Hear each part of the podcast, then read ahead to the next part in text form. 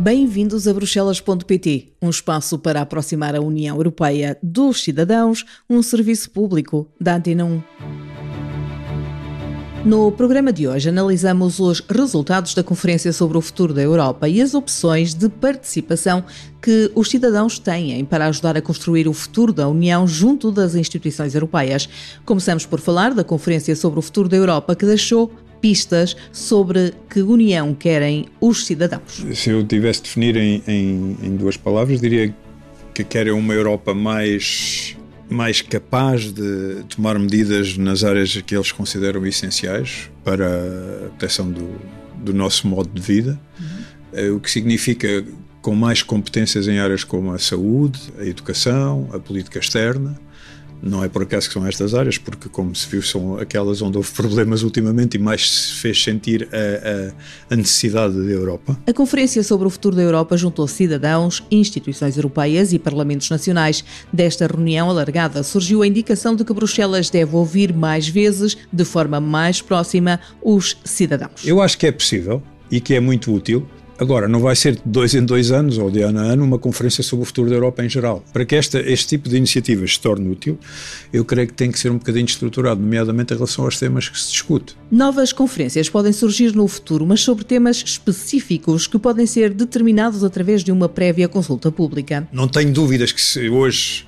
Hoje talvez não, mas aqui há uns meses atrás se discutisse. Vamos fazer uma conferência sobre que tema? Toda a gente diria aquilo que se passa nas nossas fronteiras, a nossa defesa, a nossa segurança, ou seja, a política externa e, e de defesa. Para além das conferências e do voto, os cidadãos podem também organizar iniciativas de cidadania europeia, recolher assinaturas numa petição para dizer à Comissão que querem uma intervenção em determinada área que deve ser comum a vários países. São precisamente um meio de alertar as instituições para dizer: atenção, está aqui um problema, nós propomos que seja feito isto. E depois as instituições uh, têm que analisar, primeiro, ver se ela é bem sucedida, ou seja, se, se obtém o, o tal milhão de cidadãos, as assinaturas, representante do tal número de Estados-membros, etc.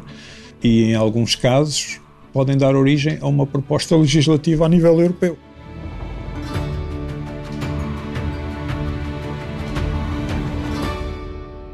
O nosso convidado de hoje é José Luís Pacheco, ex-chefe do Secretariado da Comissão dos Assuntos Constitucionais do Parlamento Europeu.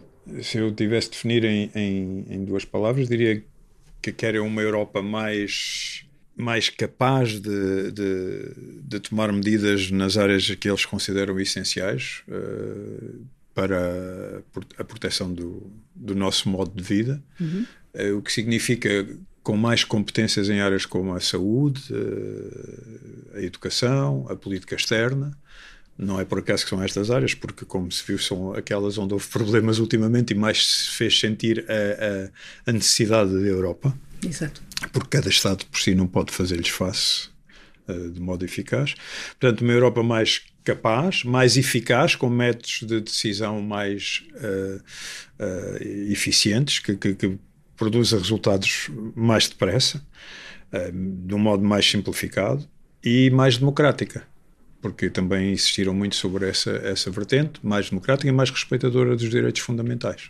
Estes cidadãos foram escolhidos aleatoriamente? Aleatoriamente, aliás, quem os escolheu não, foi, não foram as instituições europeias, foi uma, de acordo com uma metodologia definida por uma universidade, e eram, foram no total 800, portanto, uh, decididos segundo uma metodologia que garantia uma representatividade mínima de, por, por, por uh, género, uh, grupo social, etc., de modo aleatório, portanto, não houve intervenção de de, de nenhum órgão político para escolher, ah, gostaríamos mais daqueles, etc.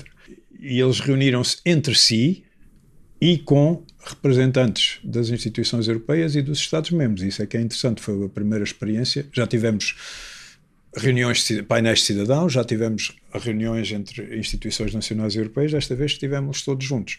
Uh, aos 800, divididos em 200, rejuntavam 68 deputados europeus, igual número de deputados nacionais, portanto representantes dos, dos parlamentos nacionais, e uh, dois representantes por cada um do, dos Estados-membros e três representantes da Comissão. E depois havia os observadores, os vários comitês, uh, uh, Comitê Económico e Social, Comitê das Regiões uh, e várias instituições de, de ONGs, etc. Portanto, estava garantida uma presença relativamente ampla Claro, poder-se sempre dizer, sim, mas são apenas 800, mas através do método de escolha uh, tentou-se arranjar alguém minimamente representativo. Obviamente, um, um, um, um, agrupamento deste tipo não pode tomar decisões votando por maioria e minoria, porque enquanto um deputado europeu na Alemanha representa 800 mil uh, cidadãos, uh, uh, o cidadão que foi escolhido aleatoriamente só se representa ele próprio, está ali para, defender, para dizer aquilo que ele pensa, não tem mandato de ninguém.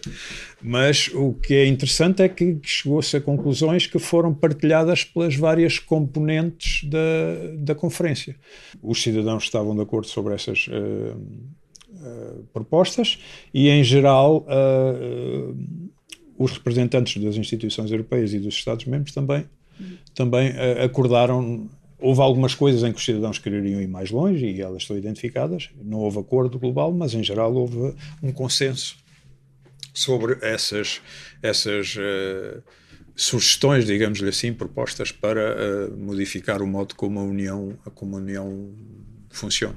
E, e notou-se que os cidadãos querem mais competências em áreas em que a União Europeia não tem tantas competências, o que implica necessariamente uma questão de um, adaptação da própria União Europeia, se quiser ir uh, seguir aquilo que os cidadãos querem que ela seja. E como é que isso se faz? Pois, precisamente, esse, a, a Comissão dos Assuntos Constitucionais na qual eu trabalhei fez questão de salientar que todas as instituições e os Estados-membros também comprometeram-se a, a, a, dar execução às conclusões que ele, com que eles concordaram também da Conferência. Algumas dessas conclusões apontam para modificações do modo como a União funciona, o que exige a revisão dos tratados. E precisamente a comissão em onde eu trabalhava teve como missão eh, identificar as propostas da conferência que exigiam eh, a revisão dos tratados e elaborar propostas para efetivar essa revisão, tendo em consideração aquilo que os que foi acordado na conferência com os cidadãos, não só porque o, o Parlamento Europeu já, já, há muito tempo defendia também algumas modificações e, e algumas delas con, confluem, são, são mesma, as mesmas. Mas hum, eu tenho esperanças que uh, daí saia, aliás já saiu e vai sair reforçado seguramente, uma, um pedido ao Conselho Europeu para convocar uma convenção uhum. para começar a preparar a, a, a, revisão dos tratados, a qual só pode uh, ser levada a cabo se houver unanimidade em todos os Estados-membros. Convém sempre repetir isto porque, para evitar confusões. Os cidadãos disseram que gostariam que estas assembleias se realizassem mais periodicamente. Aliás, esta convenção esteve muito tempo parada e foi preciso, durante a presidência portuguesa da União Europeia, desbloquear a situação. É possível manter estes fóruns, este tipo de interação entre as instituições e os cidadãos? Eu penso que sim, mas não de qual de qualquer modo. Uh, em primeiro lugar, eu deveria dizer que a conferência esteve muito tempo parada, eu diria mesmo atrasada no seu lançamento, porque o Parlamento Europeu, apesar de toda a pressão que fez, uh, alguns das outras instituições que se tinham comprometido a fazer a, a conferência, enfim, arrastaram um bocadinho os pés. Mas lá se chegou. E depois veio o Covid, que também complicou as Sim. coisas, não é? Portanto, não foi tudo intencional.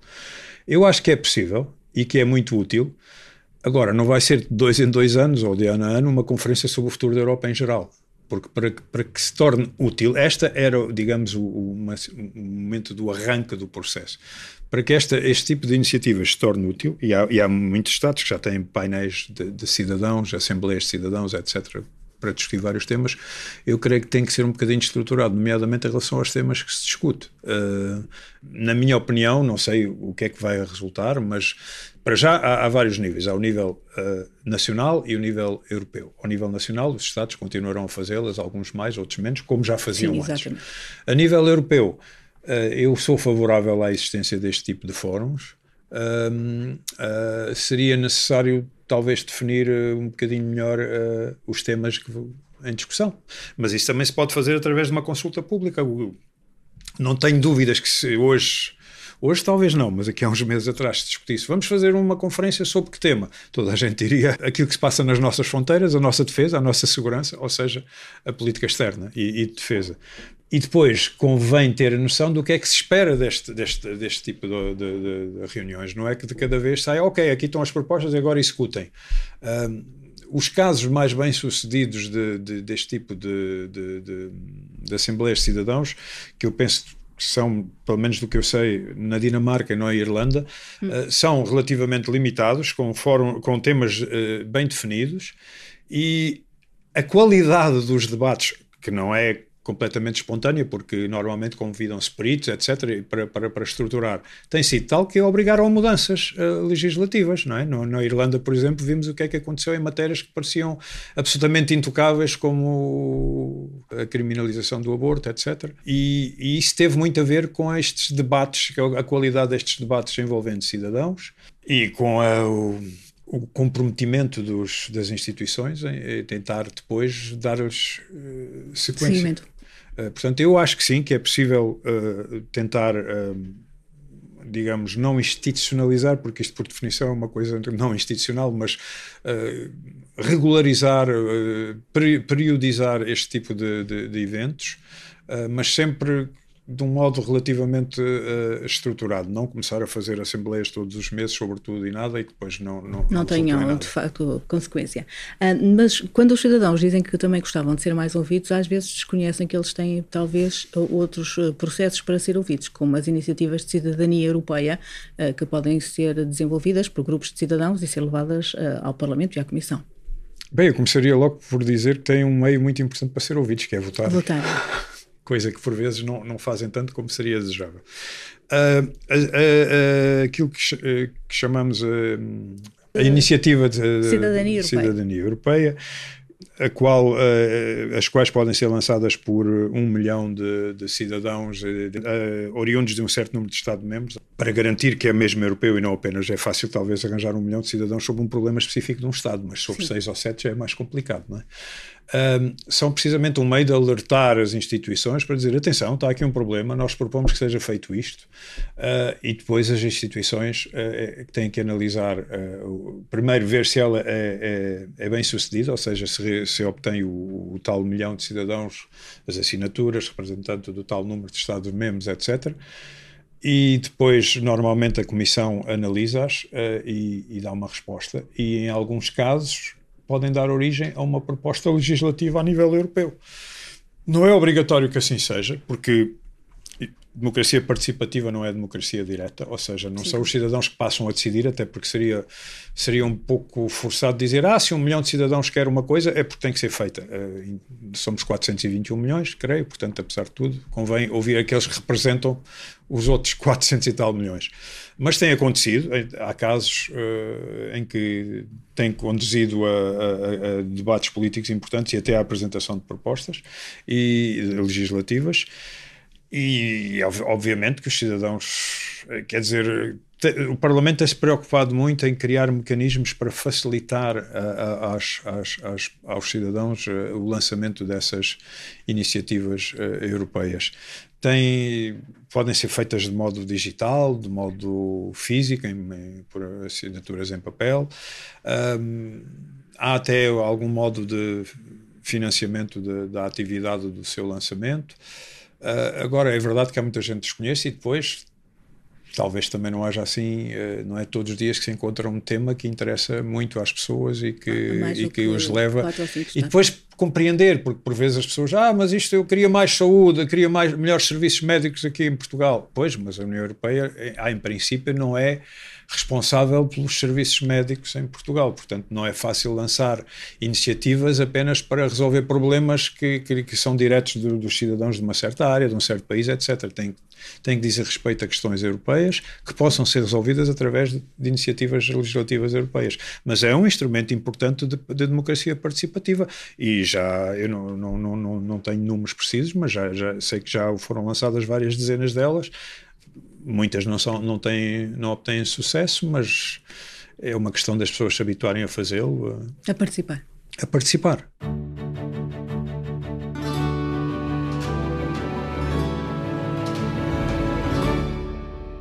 Neste programa, ficamos a saber que as instituições têm formas e meios de ouvir os cidadãos para melhor desenhar um futuro comum.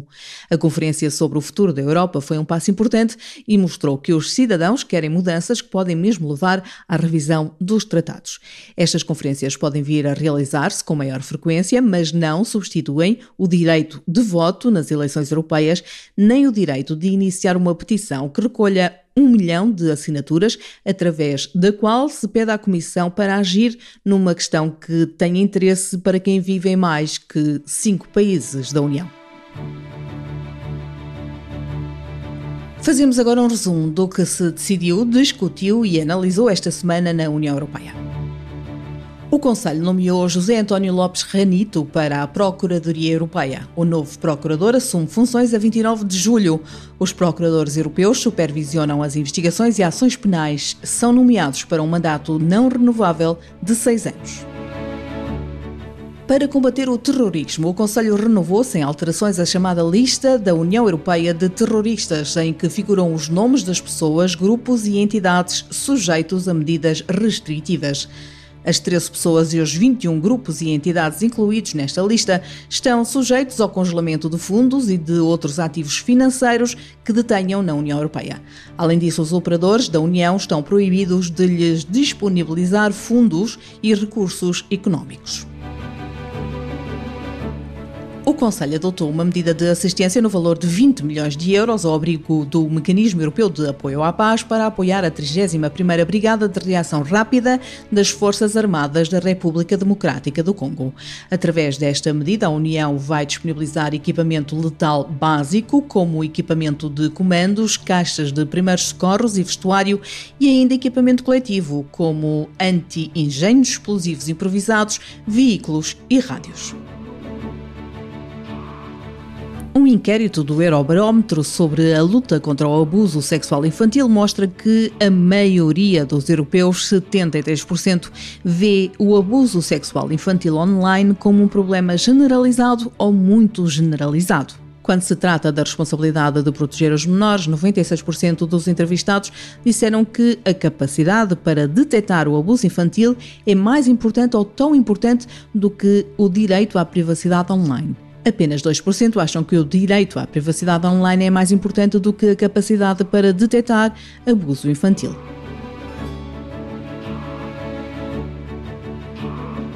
O Conselho decidiu prolongar por seis meses, até 31 de janeiro de 2024, as medidas restritivas que visam setores específicos da economia da Federação da Rússia. Estas sanções, introduzidas pela primeira vez em 2014, têm vindo a ser significativamente alargadas desde fevereiro de 2022, em resposta à agressão militar da Rússia contra a Ucrânia. O Conselho aprovou um regulamento que renova por mais um ano a suspensão temporária de todos os direitos aduaneiros e do regime de preços em vigor a sete produtos agrícolas da Moldávia. A renovação e o alargamento destas medidas permite ajudar a economia moldava, o que é particularmente importante, tendo em conta a continuação da agressão militar da Rússia contra a Ucrânia e o impacto que tem na Moldávia. De acordo com uma nova pesquisa do Eurobarómetro, uma grande maioria dos europeus, 93%, acredita que a mudança climática é um problema sério que o mundo enfrenta. Mais de metade, 58%, considera que a transição para uma economia verde deve ser acelerada. Do ponto de vista económico, 73% dos europeus concordam que o custo dos danos causados pelas mudanças climáticas é muito maior do que os investimentos necessários para uma transição verde. E 3 quartos dos europeus concordam que as medidas tomadas para combater as mudanças climáticas vão também promover a inovação. O Comitê Económico e Social Europeu lançou a 14ª edição do seu Prémio para a Sociedade Civil. Escolheu a saúde mental como tema deste ano e o Comitê quer assim distinguir e apoiar projetos sem fins lucrativos, criativos e inovadores que ajudem as pessoas com problemas de saúde mental e criem um ambiente favorável ao bem-estar mental, quer a nível individual, quer como esforço coletivo. O prazo para a apresentação das candidaturas termina no dia 30 de setembro. O Conselho aprovou o regulamento destinado a reforçar o ecossistema europeu dos semicondutores, mais conhecido por Regulamento dos Circuitos Integrados. Este regulamento quer criar as condições para o desenvolvimento de uma base industrial europeia no domínio dos semicondutores, atrair investimento, promover a investigação e a inovação e preparar a Europa para quaisquer futuras crises de aprovisionamento de circuitos integrados. O programa deve mobilizar 43 mil milhões de euros em investimento público e privado, com o objetivo de duplicar a cota de mercado mundial da União Europeia no setor dos semicondutores, passando dos atuais 10% para pelo menos 20% até 2030. A Comissão já respondeu à iniciativa de cidadãos europeus cosméticos livres de crueldade, uma Europa sem testes em animais. A Comissão saúda a iniciativa e reconhece que o bem-estar dos animais continua a ser uma grande preocupação para os cidadãos europeus. O objetivo é reduzir ainda mais os testes em animais, apoiando as alternativas. Esta iniciativa de cidadania é a nona a atingir os limiares exigidos pelo tratado e é também a quinta que se refere ao bem-estar animal ou ao meio ambiente. Portugal é um dos países notificados pela Comissão Europeia para cumprir a transposição da diretiva relativa ao seguro automóvel, que estabelece um mecanismo de indemnização das vítimas de acidentes rodoviários em caso de insolvência da seguradora responsável. A Comissão ainda não foi notificada por Portugal da transposição integral para a lei nacional desta diretiva europeia, o que devia ter feito até 22 de junho deste ano. Chegamos assim ao fim de mais um Bruxelas.pt, um espaço com a autoria e apresentação de Andréa Neves, com o desenho de som de Paulo Cavaco e com a sonoplastia de Rui Fonseca. Fazemos uma pausa neste mês de agosto, mas regressamos em setembro para continuar a aproximar a União Europeia dos cidadãos.